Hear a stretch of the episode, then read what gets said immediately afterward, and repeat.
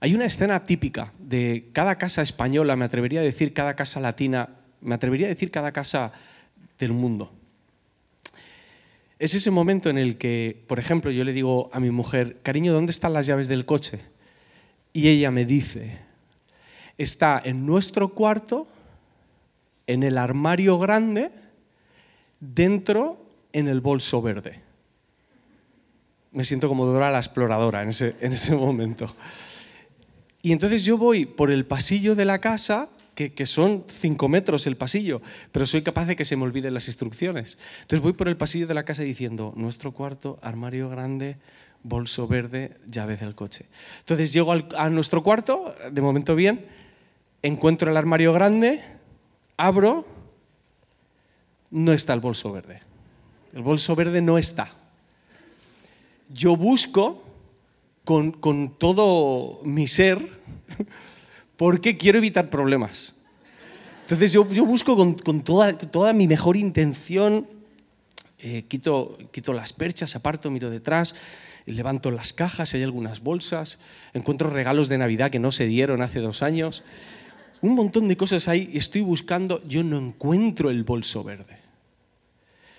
Pero me lo tengo que pensar muy bien antes de decirle a mi mujer que el bolso verde no está ahí. Después de pensarlo, he perdido como 10 minutos en todo esto, ¿eh? Hasta que le digo, cariño, el bolso verde no está. Y me dice, el bolso verde está ahí. Y le digo, no, amor, el bolso verde no está. Si os fijáis, digo mucho cariño y amor. Es como súper forzado, sobreactuado para intentar evitar ese problema, ¿no? No está. Busca que está. Le doy una oportunidad más. Por si acaso busco en los cajones de abajo. Sé que no me ha dicho ahí, pero por si acaso busco me armo de valor y le digo, no está. Y en ese momento ella me dice la frase que todos la habéis escuchado alguna vez en vuestra casa, por vuestra madre, vuestro, vuestra madre, vuestro padre, lo que sea, que es, como vaya y lo encuentre. O sea, esa frase es, como genética, es como una movida que, que surge de, de las madres y de las esposas, especialmente. Como vaya y lo encuentre. Viene por el pasillo, además ¿Habéis visto Jurassic Park? ¿Sabéis a qué me refiero, no? Ese, ese momento que el, vaso de agua tiembla en el, cuarto y, llega y escuchadme, abre el armario y me dice, el bolso verde está ahí. Y aquí llega el problema. Cariño, ese bolso no es verde ese bolso es azul de toda la vida. Eso es verde, eso es azul. Y de repente la conversación matrimonial se convierte en, bueno, pues una duda acerca de mi daltonismo y que no sé distinguir los colores y los grados de la escala Pantone de, de color internacional. ¿no? El problema no era que yo no estaba buscando con ganas, yo estaba buscando con muchas ganas. El problema era que yo no sabía qué estaba buscando exactamente. ¿Qué estoy buscando exactamente? Y cuando esto lo, extrapolamos a, nuestra búsqueda de trabajo, por ejemplo, y, y nos vemos diciendo sí a trabajos o no a trabajos, por inercia, pero no sabemos realmente qué estamos buscando. O cuando extrapolamos esto a nuestras relaciones personales, las relaciones de amistad, o, a nuestras relaciones ya matrimoniales, ¿qué, ¿qué, pareja voy a buscar para mi vida? ¿Qué compañero, qué compañera va a estar conmigo el resto de mi vida? A veces decimos sí y no a cosas que no deberíamos porque no sabemos realmente qué es lo que estamos buscando. Y como discípulos de Jesús nos pasa algo parecido, porque los discípulos de Jesús dentro de nosotros tenemos todos un llamado a buscar algo. En Mateo 6:33 Jesús habla acerca de buscar primeramente el reino de Dios. Buscar primeramente el reino. No solamente tenemos que buscar el reino, sino que es que resulta que esa búsqueda es la más importante de todas. Es la que está por encima de todas las búsquedas que podemos hacer en nuestra vida. Buscar el reino. Y a veces es muy frustrante porque no lo encontramos. Tenemos que buscar el reino pero no lo encontramos. Jesús inaugura el reino en el momento en el que Él viene.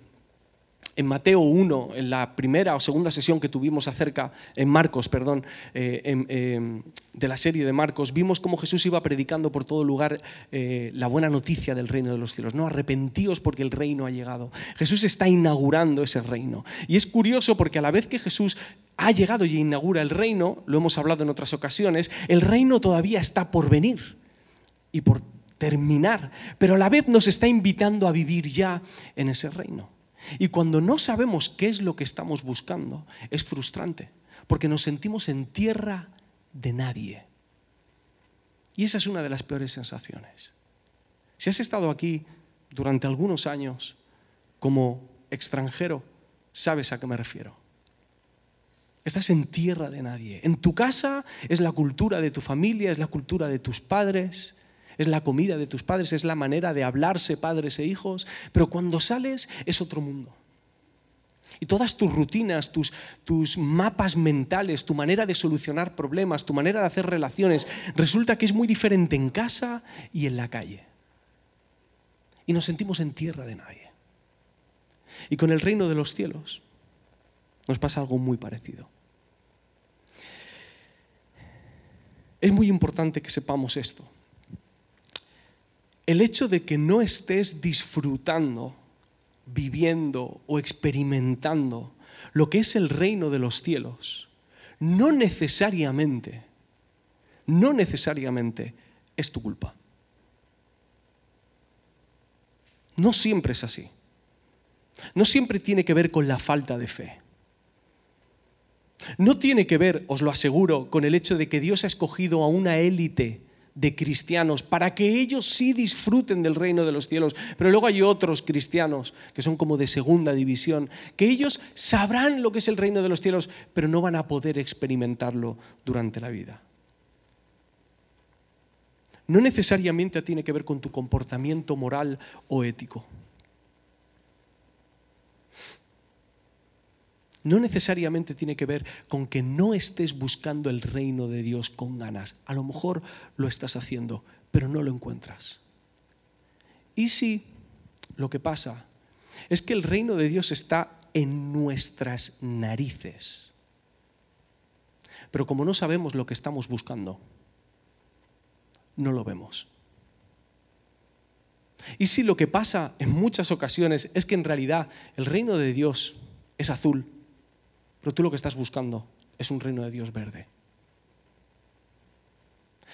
Durante hoy y la semana que viene, durante dos semanas, vamos a estar hablando, vamos a seguir con la serie de Marcos, estamos en ella, pero vamos a ver tres parábolas. Hoy vamos a ver una y la semana que viene vamos a ver dos más.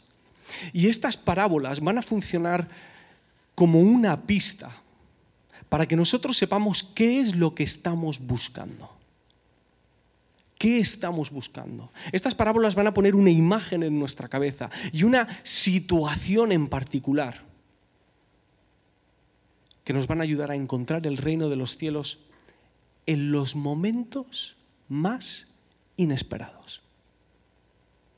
Justo en el momento en el que no te imaginas. Ahí está el reino de los cielos.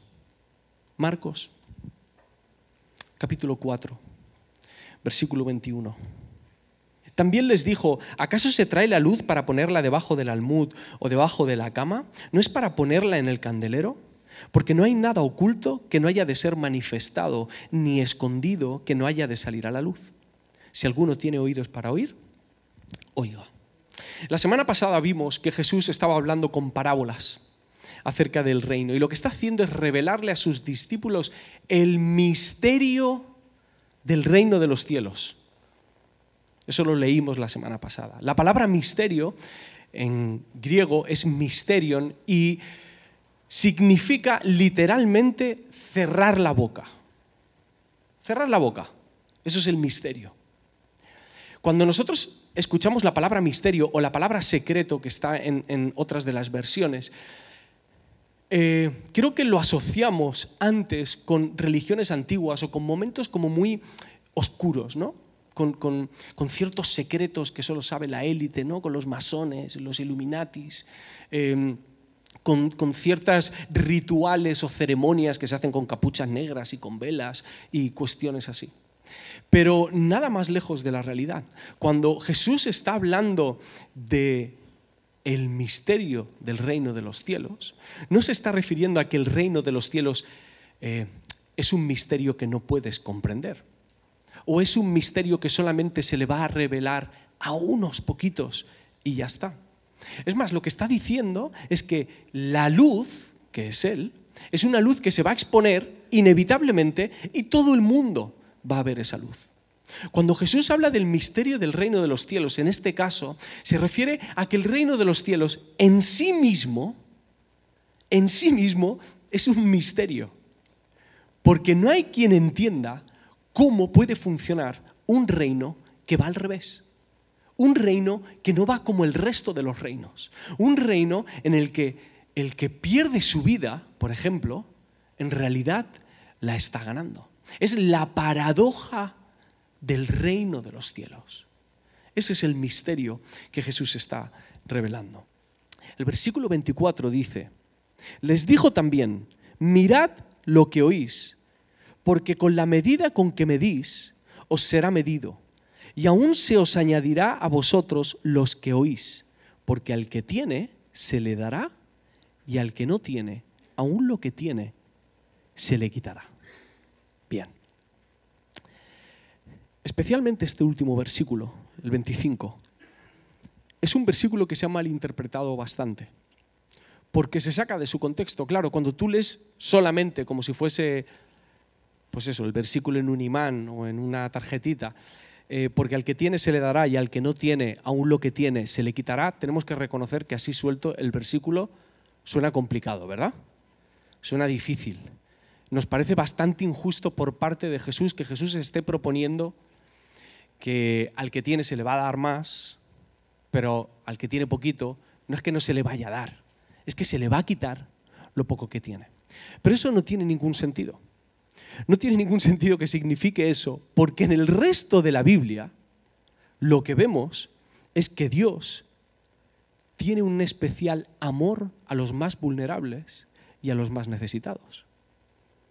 A las viudas, a los pobres, a los extranjeros se vuelca, está del lado de ellos. Así que no tiene sentido ese significado y tampoco tiene sentido con el contexto de lo que está hablando Jesús, porque Jesús en ningún momento está hablando de economía o de bienestar.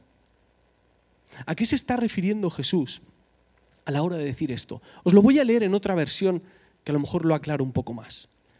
Esto es NTV, versículo 24, dice, presten mucha atención a lo que oyen Cuanto más atentamente escuchen, tanto más entendimiento les será dado y se les dará aún más.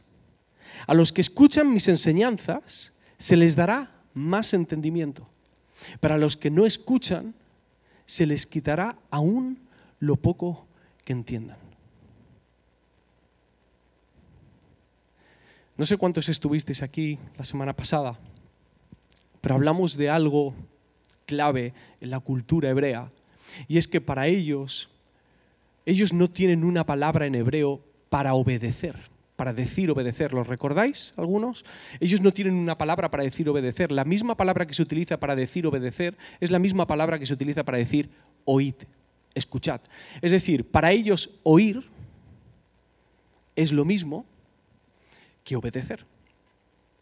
Así que lo que está diciendo en este pasaje es que aquellas personas que escuchan atentamente, aquellas personas que ponen en práctica, no solamente oyen, sino que viven lo que practican, aquellas personas que reciben y a la vez dan, son las personas a las que se les va a dar más. Y aquellas personas que reciben, pero se lo quedan, no se les va a seguir dando. La palabra cuando dice eh, con la medida con la que medís, cuando escuchamos esto lo relacionamos más bien al pasaje de Mateo en el que está hablando del juicio y entonces decimos con la medida con la que mido o juzgo al otro, entonces seré yo juzgado. Pero en este pasaje la palabra medida se está refiriendo a con la medida con la que repartís.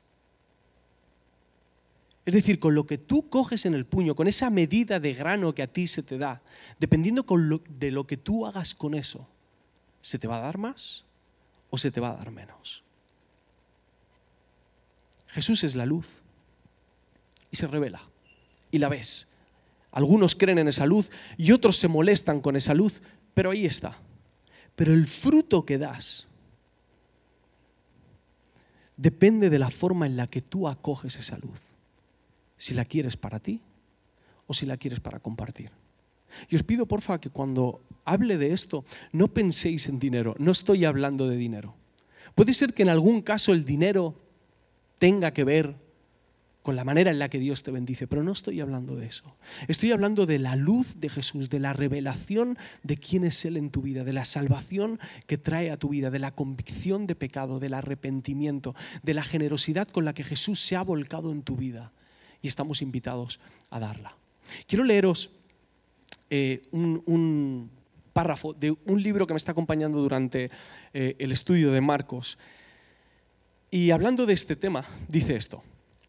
Es como si nosotros fuéramos, y somos, los responsables de la, entre comillas, generosidad de Dios. Como nosotros queramos, así nos dará Dios. Como nosotros midamos, así nos medirá Dios. Pero no se puede hablar de pura equivalencia. Y por eso el texto añade con creces.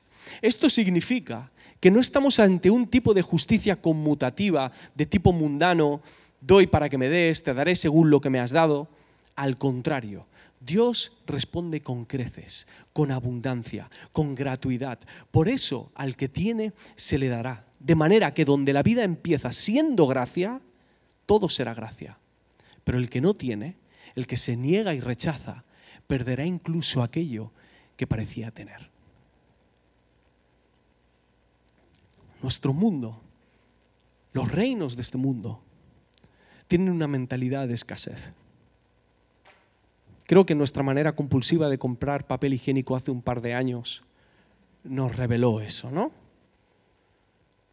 Tenemos mentalidad de escasez. Y cuando hay mentalidad de escasez, lo que tú recibes te lo quedas por si acaso. Pero cuando hablamos del reino de los cielos, estamos hablando de generosidad. Y esta es la primera pista que vamos a ver en estos días acerca del reino de los cielos. ¿No ves el reino de los cielos a tu alrededor? Bueno, cada vez que tienes la oportunidad de dar esa luz, cada vez que tienes la oportunidad de compartir lo que te ha sido dado, se está abriendo una puerta delante de ti para que camines en el reino de Dios. No es que no lo veas, es que esperas que el reino de Dios funcione como el resto de los reinos. Pensamos que caminar en el reino de Dios es recibir como en el resto de los reinos, acumular, poseer, tener más. Pero en esta parábola lo que vemos es que el reino de los cielos es ese lugar en el que las personas que reciben entregan. ¿Para qué? Para recibir más y entregar más. ¿Para qué? Para recibir aún más y entregar más. Es tenerlo todo sin tenerlo.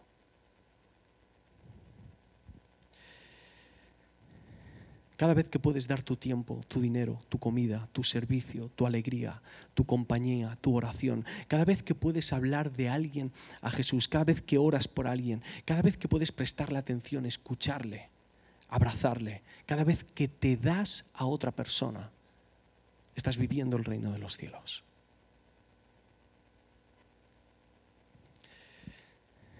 Em, si alguna vez en tu vida, esto nos ha pasado a todos, pero algunos en mayor medida, que habéis dado mucho en vuestra vida y lo que habéis recibido es abuso y palos. ¿A que sí? Y habéis entregado mucho y habéis sido pacientes y habéis vuelto a dar. Y lo que habéis recibido son malos tratos y abuso y humillación. En ese caso, puede ser que te parezca prudente preguntarte, bueno, vale, tengo que dar, pero ¿hasta dónde? ¿Cuál es el límite? Sé que esa pregunta puede parecer prudente, pero te animo aunque viendo tú mismo tu caso en particular, analices si quizá esa pregunta está siendo un estorbo y un obstáculo para que tú puedas disfrutar del reino de los cielos. Porque la invitación que seguimos teniendo es la invitación a dar. Ojo, os pido que estas últimas palabras las agarréis con cuidado. No estoy hablando de que si estás viviendo un abuso físico tengas que aguantarlo, no estoy hablando de eso.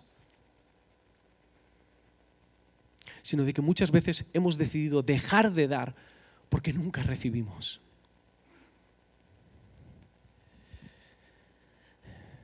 Todos los que conocéis aquí un buen matrimonio, un matrimonio de años, sabéis cómo funciona un buen matrimonio. Un buen matrimonio funciona cuando las dos personas están dispuestas a darlo todo. ¿Eso quiere decir que no se sufre? No, claro, se sufre más. Muchísimo. Pero esos son los que perduran. En el momento en el que una o las dos personas del mismo matrimonio lo único que quiere hacer es recibir, es el momento en el que se empiezan a romper las relaciones. Porque la invitación que nos hace Jesús a los discípulos y a las discípulas es a darlo todo. Quiero leeros Juan 8. Creo que no está Dani, no estoy seguro. Creo que no. Juan 8, versículo 10. Juan 8, versículo 12, perdón. Otra vez Jesús les habló diciendo, yo soy la luz del mundo. El que me sigue no andará en tinieblas, sino que tendrá la luz de la vida. Si tú estás pensando, Andrés, no es que no quiera dar, es que yo no tengo nada que dar. Si tienes a Jesús, no tienes algo que dar, tienes todo para dar. Tienes todo para regalar. Jesús es nuestra luz. Fijaos hasta qué punto llevaban esto los que creían en Él. Que en el mismo libro de Juan, capítulo 1, versículo 7, cuando Juan está describiendo la venida eh, de Jesús, menciona a Juan el Bautista y dice que Juan el Bautista estaba para que diese testimonio de la luz, a fin de que todos creyesen por él. No era él la luz, sino para que diese testimonio de la luz. Ahora quiero que veáis esto. Jesús fue la luz y nos entrega esa luz. Y esa luz está dentro de nosotros. Pero ¿cómo vivió Jesús esa entrega de la luz hasta sus últimas consecuencias? Morir en la cruz. Juan el Bautista. Juan el Bautista identificó a la luz cuando vio a la luz y dijo que él daba testimonio de la luz. Y él se comprometió a llevar esa misma luz allá donde, allá donde fuese. ¿Hasta dónde llevó él esa entrega? Hasta ser decapitado. ¿Hasta dónde tengo que dar la luz de Jesús? Hasta el infinito y más allá. Quiero enseñaros un cuadro. En el año... No apaguéis la luz, por favor, porque como se está grabando en vídeo. En el año 64 después de Cristo hubo un gran incendio en Roma y en aquel momento estaba Nerón eh, gobernando. Es un incendio que duró nueve días y que acabó con, una parte muy grande de la ciudad. ¿Qué pasa? Que ese incendio eh, a la gente de Roma le pareció bastante sospechoso, porque justo se quemaron los terrenos que Nerón quería utilizar para extender su palacio. Él quería hacerse una casa impresionante. Entonces, cuando Nerón se dio cuenta de que este rumor estaba en la calle, de que había sido él el que había hecho el incendio, entonces Nerón hizo, pues bueno, lo que hacen los caraduras habitualmente en esta situación, que es echarle la culpa a otra persona. Pero no le echó la culpa a una persona, le echó la culpa a un grupo de personas. Ese grupo de personas fueron los cristianos. Hay un eh, eh, pintor que se llama Henrik y lo tengo que mirar porque el apellido es Siemiratsky. Él es polaco y él se especializó en hacer pinturas históricas basadas en la vida de los primeros cristianos. Y pintó este cuadro. En este cuadro, eh, por si no lo veis de lejos os lo explico, hay un montón de gente eh, y están celebrando una fiesta. Son una de las fiestas en los jardines que hacía Nerón. Eran, eh, eran súper pomposas esas fiestas, eran fiestas de ricos y, de perversión y de locura. Puedes pasar a la siguiente foto.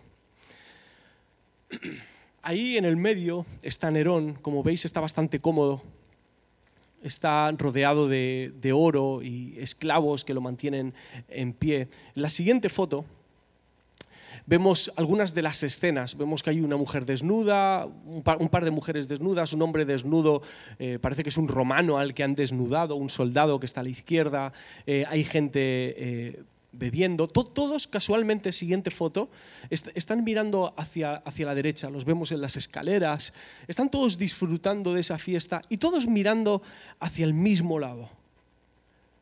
En ese lado encontramos esto. Es el atardecer y es el momento de encender las farolas para que la fiesta pueda seguir. Y lo que veis como farolas son los cristianos a los que Nerón acusaba y abajo veis a los siervos encendiendo esas farolas. Algo que me vuelve loco de este cuadro. Hay, dos cosas. Una me he dado cuenta antes charlando con Dani. Puedes poner la siguiente foto. Aquí estamos viendo dos reinos dos reinos, uno enfrente del otro. El primero es un edificio imperial. Es la arquitectura pomposa, grandiosa, que demuestra el poder humano. Y en el segundo vemos a la derecha un grupo de personas que son los únicos en el cuadro que están en contacto con el cielo. Visualmente son los únicos que pueden ver el cielo abierto dos reinos. Funcionan totalmente al revés. Uno es el reino de Dios y el otro es el reino humano. Pero hay otra cosa que me vuelve loco de este cuadro. Y es que nos da una perspectiva totalmente diferente de lo que significa ser luz en el mundo. Si alguno de vosotros si alguna de vosotras ha pensado que ser luz en el mundo es impresionar a la gente con ideas, es impresionar a la gente con filosofía y con versículos y acabar con ellos, o, ir haciendo milagros, o, tener experiencias sobrenaturales y místicas entre nosotros y momentos que te dan mucho gustito cantando canciones, o postear cosas agresivas en las redes supuestamente por amor al Evangelio y en el nombre de Jesús. Ser luz no es eso. Este pintor nos muestra otra cara de ser luz, que es entregarte por completo, como Jesús lo hizo, hasta las últimas consecuencias. Juan 5:35. Dice mi padre que en Juan 5:35 dice que Juan era antorcha que ardía. Gracias, papá. Quiero terminar con una pregunta esta mañana. ¿Dónde quieres que ilumine la luz de Jesús? ¿Dónde quieres que ilumine la luz, la luz de Jesús? Y te voy a pedir que primero pienses, vamos a pensar en una dirección, hacia adentro. ¿Dónde quieres que ilumine la luz de Jesús en tu vida? ¿Dónde necesitas que encienda la luz porque ya no puedes seguir caminando con esa oscuridad. ¿Dónde necesitas que traiga claridad en esa confusión por la que estás pasando? O con tu incredulidad, o con tu inclinación al pecado, o a tomar malas decisiones, o a las adicciones. ¿Dónde necesitas que Jesús encienda esa luz en tu vida?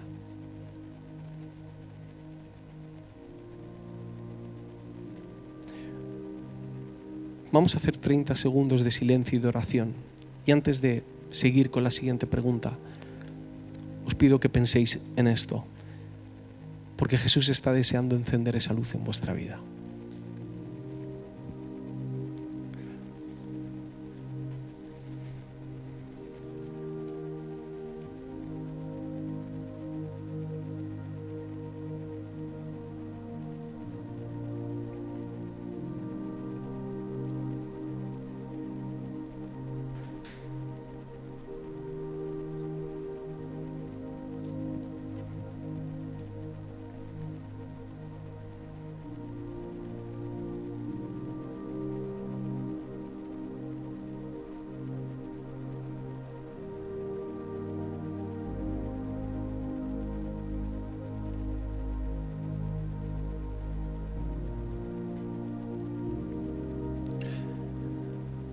La segunda pregunta es la misma, pero en otra dirección. ¿Dónde quieres que Jesús encienda la luz a tu alrededor? ¿Qué estás viendo a tu alrededor? ¿Qué estás viendo en tu casa, en tu familia, la situación con unos amigos, en el trabajo, personas tristes que, que conoces, personas que están afanadas o que están pasando por depresión, por tristeza, por conflictos familiares, por necesidad económica? ¿Dónde estás viendo esa oscuridad? Porque a ese lugar el Señor te está llamando a que tú seas luz ahora. Y os pido que durante los próximos 30 segundos penséis en ese lugar al que Jesús os está llamando a llevar su luz.